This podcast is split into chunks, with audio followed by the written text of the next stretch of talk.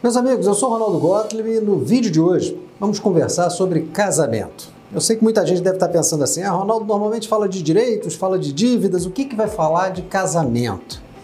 Casamento tem muito a ver com direitos e com dívidas. É preciso pensar muito sobre isso, é preciso planejar bem um casamento para evitar problemas futuros. Mas você vai entender isso daqui a pouquinho. Antes, eu queria lembrar todo mundo para aproveitar, assinar o canal. Se você ainda não é assinante, assina o canal, clica no sininho para ser avisado. Toda semana tem vídeo novo.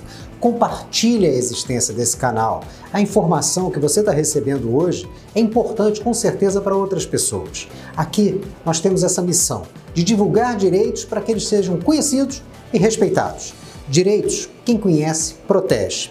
E para saber mais sobre direitos, mais sobre o meu trabalho, dá uma passadinha ali, clica no meu perfil. Você vai encontrar muito do meu trabalho em diversas outras mídias sociais. Estou lá no LinkedIn, no Twitter, no Instagram, no Facebook, enfim. Entra lá. Se você tiver dúvidas, sugestões, manda pra gente, tá certo? E vamos agora então entrar no assunto casamento e eu vou explicar para vocês exatamente o que, que isso tem a ver com dívida, o que, que isso tem a ver com direitos. Normalmente, quando duas pessoas resolvem se unir, elas pensam na festa, no buffet, nos presentes, na viagem de lua de mel. Mas existem coisas, não vou dizer mais importantes, mas tão importantes quanto e talvez venham até a se tornar mais importantes. O que é preciso lembrar que por mais que um casal inicie a vida pensando que vai dar certo para sempre, isso pode não acontecer. Desde o princípio, é necessário planejar Hoje nós vivemos o que eu costumo chamar de novos núcleos familiares. Há algumas décadas atrás, casamento era uma coisa muito simples. Papai e mamãe se juntavam, iam ficar casados pela vida toda. Tudo o que eles tinham, seja recebido por herança, conquistado e etc., era dos dois, meio a meio. Não existia essa coisa de divórcios, não existia é, essa questão de quem é dono do quê. A mulher não trabalhava, não é verdade? Hoje em dia a realidade é diferente. São novos núcleos familiares. De modo geral, no casal, os dois têm a sua fonte de renda. Muitas vezes vem de histórias anteriores, com patrimônio, com filhos. Aí nessa história que eles resolvem construir juntos, eles têm novo, novo patrimônio, novos filhos. Isso é muito importante, saber essa diferença. O que, que acontece? Por exemplo, os filhos dos casamentos anteriores, de uniões anteriores, ou só filhos de, uma, de um dos membros do casal, né, o chamado filho unilateral, ele pode vir a ter metade dos direitos do filho dessa nova união. E com certeza todo pai, toda mãe não quer ver um filho prejudicado, o outro ser beneficiado. É possível equilibrar tudo isso. Mas é possível também, e é imprescindível, eu diria, se trabalhar os quatro regimes de casamento existentes. São quatro, gente.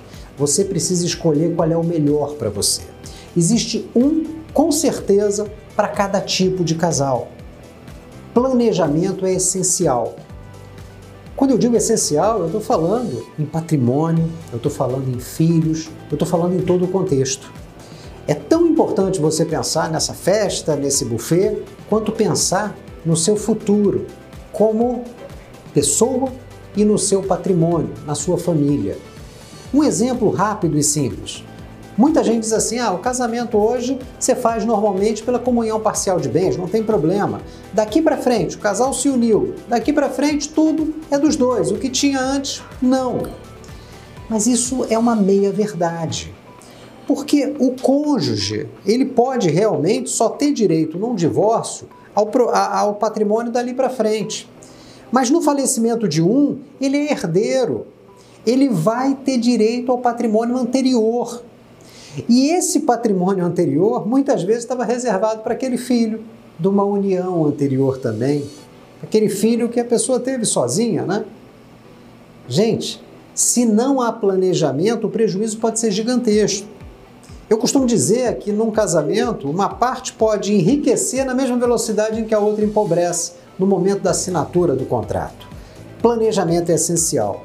Para aqueles que vivem em união estável, um aviso: a união estável, registrada em cartório, tem é, condições, tem realidades bem diferentes sob o aspecto legal daquela que é de fato, o casal que se uniu e ponto final. Se está registrado, os direitos, em muitos, casos, em muitos casos, podem ser bem diferentes daqueles que não foram registrados.